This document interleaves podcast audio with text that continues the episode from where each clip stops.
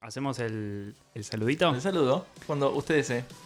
Yo soy el Naki. Y yo soy el Tefa. Y esto es House. Arrancamos el cuarto episodio del podcast Penthouse. ¿Qué me contaste, Fa? Eh, la verdad que muy buenos episodios anteriores tuvimos. Tuvimos un- unas buenas respuestas de parte del público. Y hoy para mí es un, un día especial. Ah, sí, es un día especial. Es un día especial, A sí. ver.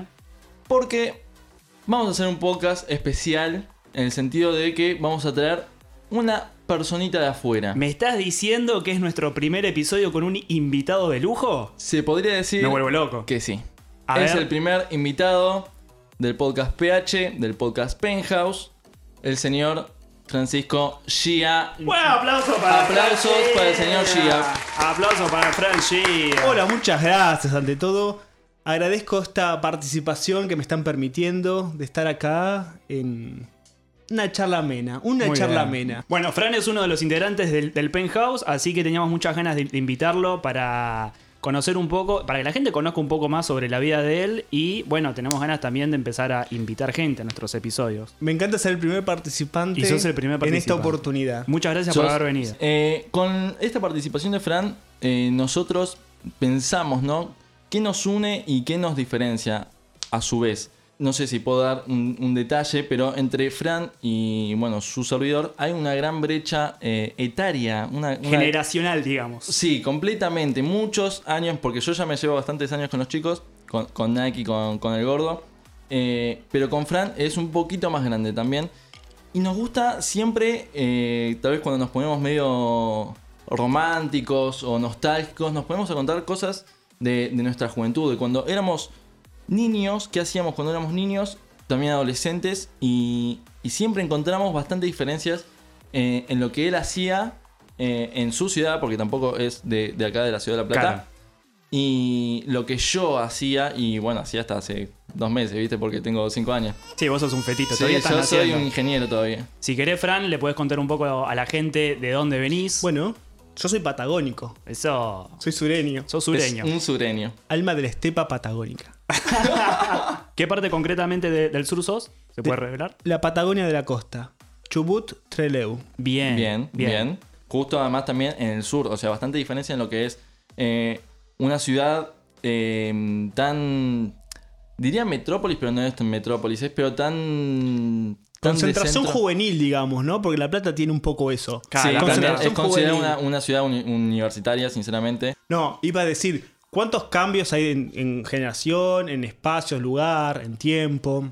Sí, y en las cosas que hacíamos también, Las ¿no? O sea, no es lo mismo eh, las cosas que hacíamos cuando éramos más chicos. Por ahí, eh, Fran y yo tenemos una edad más parecida. Nos llevamos pocos años de diferencia. El Tefa le sacamos más años, vos le sacás más años en particular. Entonces también Una locura. hay muchas cosas que por ahí el Tefa las tiene asimiladas y que nosotros o las hacíamos distintas o no existían o fue un proceso. Eh, por ejemplo, ni hablar del tema del internet, ¿no? O sea, el Tefa nació con un celular abajo del brazo y nosotros somos de la época que... Ah, abajo del brazo es Sí. un termo, boludo. Sí, abajo del brazo, sí. Vos tenías una tableta abajo del brazo. muy bien. Y por ahí nosotros, por nuestro lado, Fran y yo, eh, vivimos esa transición de eh, que no había internet, que tenían algunas personas Por ejemplo, tenías cuestiones en el sur, sí o sí tenías que tener eh, Advance porque no llegaba otra compañía, quizás de, de telefonía o de internet. Y lo que son los consumos culturales. Por esta cuestión de que uno, como en la adolescencia, consume música o consume eh, videojuegos y. Pensemos en los cibers también y, y toda esa, Uh, la esa época parte- de los, los- ciber. El Tefa no lo vivió eso. El La Tefa, verdad que no lo llegué a vivir. O sea, el Tefa obviamente sabe lo que es un ciber, ha ido alguna que otra vez de grande, pero no es lo mismo que el Tefa vaya a ponerle Megasonic, que es un ciber todavía que funciona acá, de videojuegos, qué sé yo. Va, creo, eh, ¿está Megasonic o, Sí, o sigue cerró? estando, están, eh, sigue estando y está enfrente de Plaza Italia. Claro. Para la gente que, que está en La Plata y no lo sabe, está enfrente de Plaza Italia y sigue funcionando. Eso es como algo medio que, bueno, lo tenés al alcance, pero cuando nosotros teníamos 15 años, 14 o 13, era el ciber de barrio. Yo tenía un ciber en la esquina de mi casa que era kiosco y vos ibas y le decías al tipo, che, tenés una máquina, dale. Y el tipo te hacía pasar por una cortinita, chicos. No saben lo turbio que era. Era una cortina y decía, sí, sí, pasa, nos podrían haber hecho cualquier cosa. O sea, Suena bastante, o sea, eh, lo he escuchado bastantes veces esa, esa anécdota de ¿Viste? la cortinita y suena, es como que... porque no estaban hab- eh, habilitados. O sea, ellos tenían que pagar aparte, qué sé yo. Entonces te hacían pasar al fondo, una cortinita, era no re sé qué. clandestino. me- Era todo re clandestino, sí, pero sí. era re común. Y valía un peso una hora. Era re común, es Bueno, cierto. si nos ponemos en la, en la brecha sala- salarial y inflacionaria, la verdad que ahora cuánto está, un, no sé, media hora, una hora. No sé, como mil pesos te cobra una hora. Sí, pero además lo, lo que uno hacía en los cibers, porque yo recuerdo que descargaba música, que hoy me parece impensado, pero uno era el- también el, el, el Ah, acercamiento a descargar. Perdón, perdón, hacías la clásica de, de llevar eh, un, un pendrive o lo que sea para descargar música ahí y después llevártelo. Totalmente, y- Uh. y yo era muy inocente además. Lleno de virus ese Lleno de acceso sí, directo. sí, sí, pero recuerdo una vez que descargaba música de... de- ¿Con qué programa descargas música? Mirá, el Ares a partir del 2005 fue como la el programa, el, el chape, o El- sea, el top. El top. A pesar que yo soy un, un niño al lado de ustedes, yo usé el Ares y me llené de virus con el Ares. Me imagino, así le anda la computadora a tu hermano. Está lo- viruseada. Él lo sigue usando. Había otros, no sé si lo conocieron. Uno era el, el Casalite, que, o sea, si el Ares tenía virus, el Casalite era un programa para bajar virus No directamente. lo juno, no lo conozco. y después estaba el Emule, que era la competencia.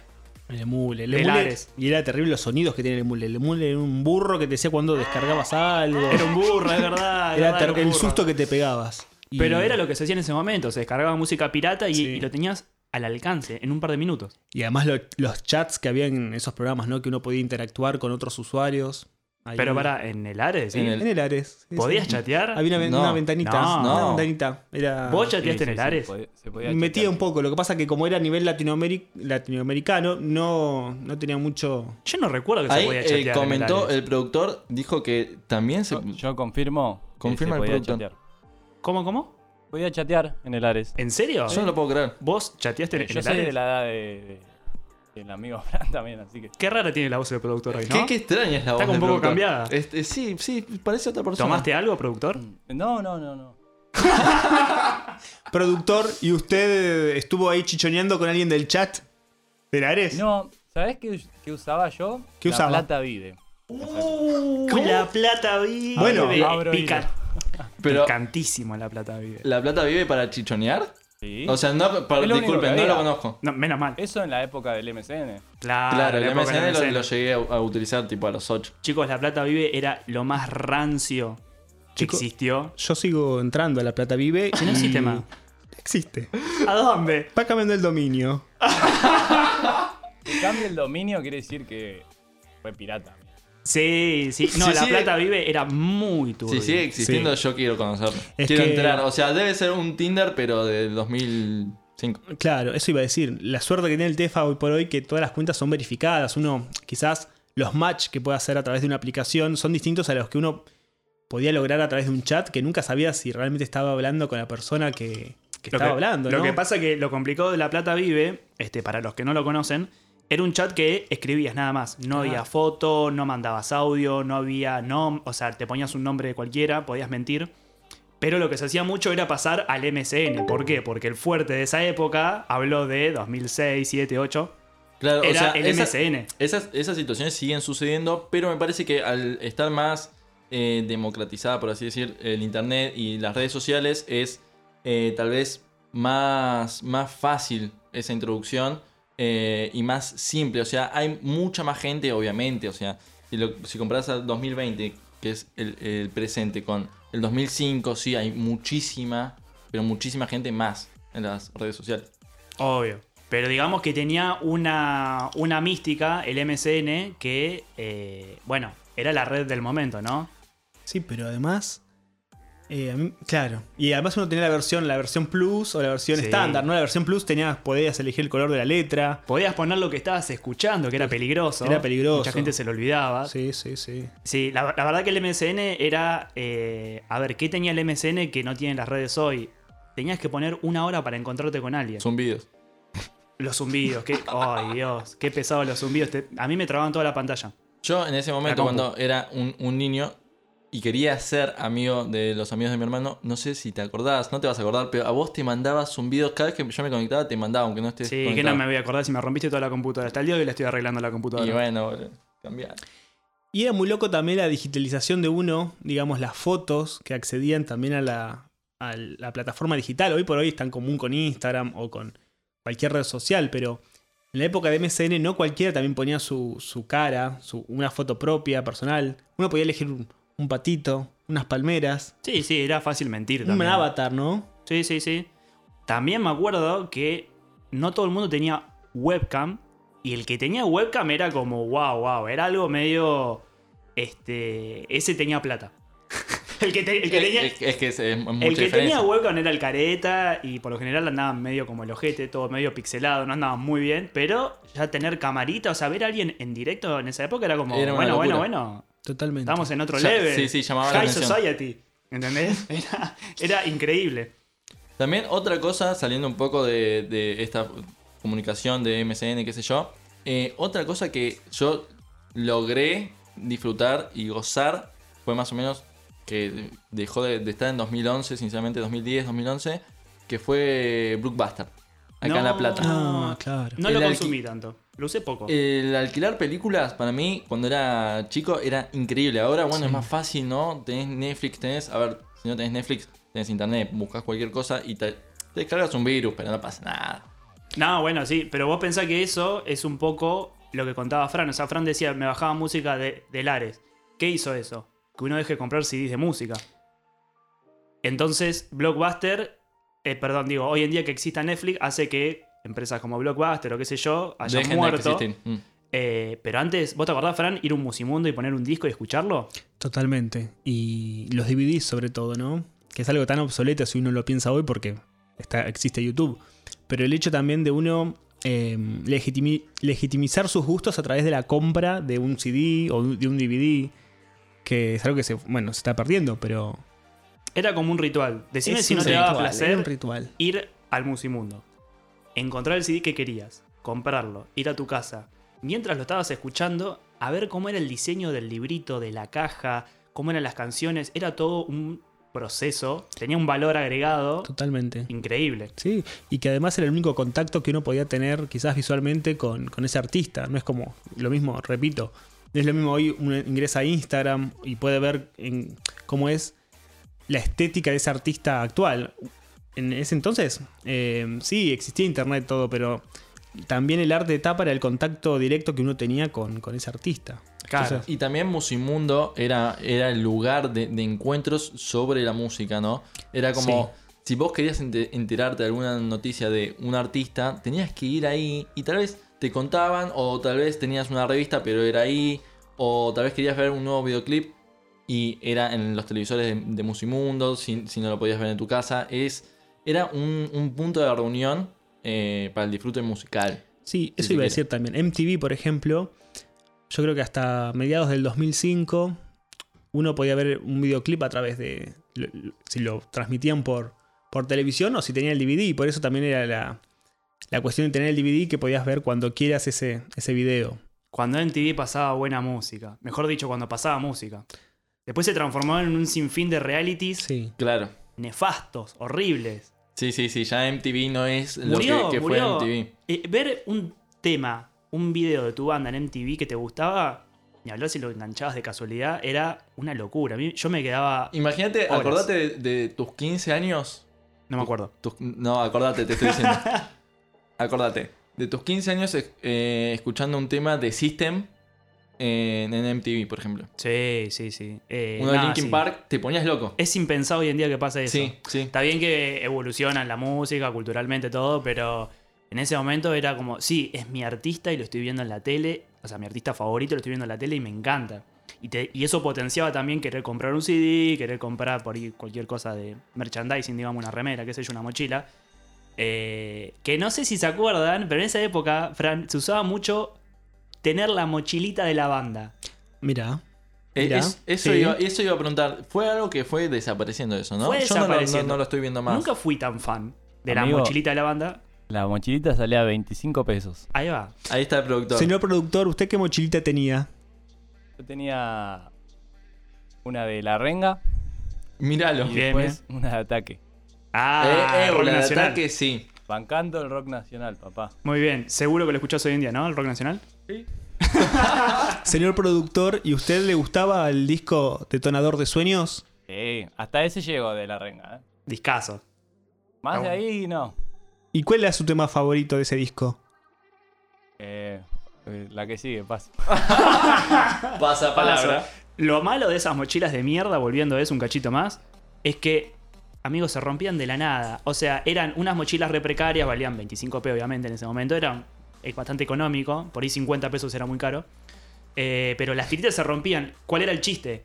Además de demostrarte que tengo una mochila de la banda que me encanta, le ponía pins, le ponía Sí. tacha. Si vos ibas a una escuela pública, podía- podías ir con esa mochila. O sea, en una escuela privada sí, pero los, car- los caretas por lo general no compran esa mochila, hay que decirlo. No, sí, Entonces, si vas a una escuela pública y vas con esa mochila y tipo, wow, me gusta ataque, ¿entendés? Tipo, ¿Qué, qué pibe duro? ¿Qué pibe duro le gusta ataque?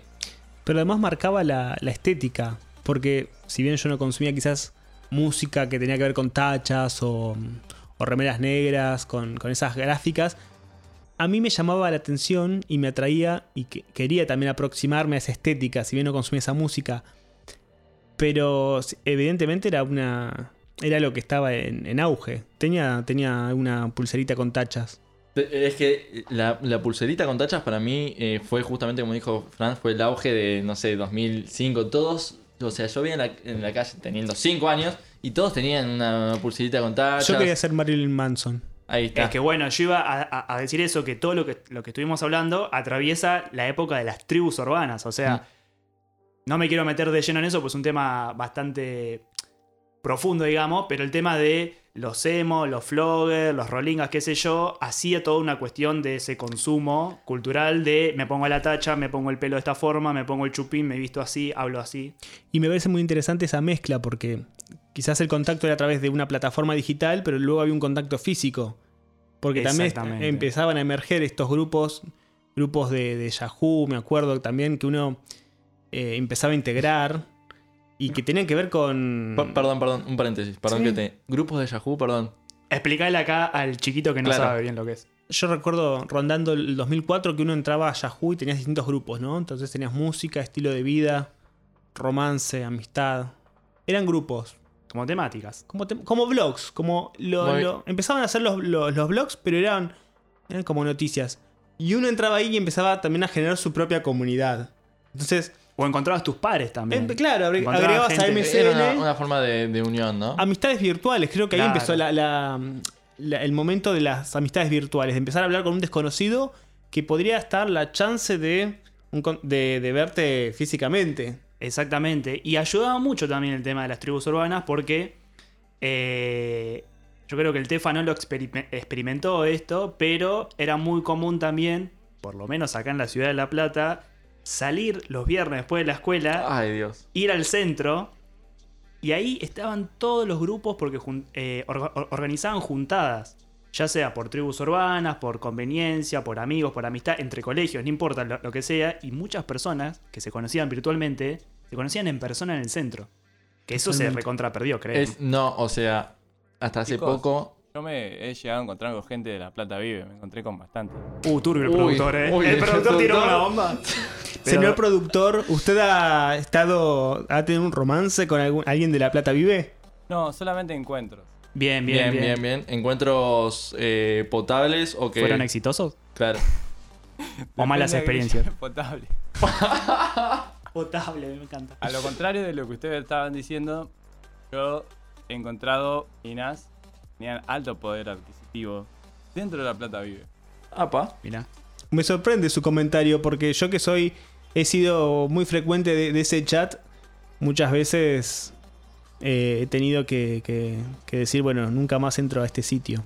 Perdón, iba, iba, ustedes que han ido a calle 8, por ejemplo, Ah, eso, eso. ¿se han encontrado con gente que quizás admiraban a través de las redes? No, yo ni en pedo, Eso no iba a nadie. Que. La pregunta son cholulos. No, no, Cholulos no, tampoco. No, Yo era lo- re Virgo. Sí, bueno, sí, lo estoy diciendo. Eh, ¿qué no, lo que, lo que iba a decir, lo que iba a decir, porque vos justamente dij- dijiste que yo tal vez no llegué a vivir esa experiencia. Claro, no lo sé bien. Eh, no es que la viví de esa forma, de, de como lo, mencionaste de, de tribus urbanas y demás. Pero sigue estando ese encuentro. Para mí, el viernes, después de- del colegio, tipo al mediodía, a la una de la tarde, lo que es la calle 8 en la ciudad de La Plata se llena. Se llena de gente. ¿Hoy en día se sigue llenando? Se- eh, sí, creo que sí. Porque no, porque no A fui ver. más, por eso, no tengo idea. A ver, yo la- yendo a la facultad ya dejé de ir al centro de La Plata, sin- sinceramente. ¿Qué vas a la facu? Pensé que estabas en la escuela todavía. No, boludo, yo. ¿No ¿qué- repetiste? Yo no. ¿Qué estudiaba? Según el podcast anterior. Ingeniería forestal. Eso, eso estudio. Eh, no me acuerdo en qué facultad, pero estudio eso. Y, y dejé de ir al centro, pero hasta mis últimos años, que fue hace tres años, sí, 2017, eh, la gente va. Generalmente igual, generalmente, eh, más chicos, tipo 15, ya 17, 18 van, sí, pero para mí eh, se... Sí, es un poco más chico. Es más por los 15 o los 14, me parece. la Claro, claro, se llenan más de gente de, de adolescentes entre 14, 15, 13, 13 tipo, ya empiezan a, a- a salir un poco y a, Claro. y a moverse. Con el babero salen. Sí. Sí, es verdad. Eh, yo me acuerdo que se mm, pintaba mucho juntarnos con otros colegios, conocer personas, y muchas veces por ahí nos juntábamos a la noche, íbamos a la casa de alguien, qué sé yo. Era como que estábamos todo el día juntos. O sea, Claro. salíamos de la escuela, nos mensajeábamos, mensaje de texto, obviamente. Obvio. Nos encontramos y después a la noche íbamos a tomar algo en la casa de alguien, nos juntábamos, todo muy así, todo Era el día juntos. Más plana amistad, ¿no? Ir en grupo de, en grupo de amistad. Había de todo. Lo que pasa es que era en plan amistad en principio, pero bueno, después, ¿qué pasa? Se daba mucho que había primeras no. Era eh, involucrar parejas. grupos. Era Se involucrar- involucraban grupos y Claro. a veces se formaban parejas, a veces estaban alguien con otra persona, pero cosas muy así de chicos. No sé si les. Perdón, Fran, que estabas por hablar. Pero no sé si les pasó que es algo muy de secundaria. El, el clásico puterío entre grupos. Sí, es clásico. Es clásico. No, sé- no sé eh, a qué onda allá en el sur. Sí, allá en el sur era distinto. En nuestro grupo por lo menos era más medio aislado. Hacíamos nuestro, nuestro propio universo, grabábamos videoclips y, y, Y, y hacían performance. y hacíamos un poco de performance. Yo creo que fue la. ¿Están disponibles esos videoclips para verlos algún día? Sí, Me encanta. Totalmente. Uy, Los me quiero vuelvo ver. loco. yo tengo un archivo personal muy riguroso. Qué Uy, bien, me encantaría, me encantaría. Ese término me fascinó. acceder a ese material. Pero también sucedía un ritual que era ir a, a la plaza principal donde repartían flyers para ir a, a los boliches. Y qué diseños. Porque era, eran, había de todo. Uno te repartía una tarjetita y yo hubiera ido solo para recibir esa- ese flyer con monjas, con ametralletas. me encanta, me encanta. Igual vos estás hablando específicamente un poco más de la matiné, porque no era para mayores 18, ¿no? Vos hablás cuando tenías 15.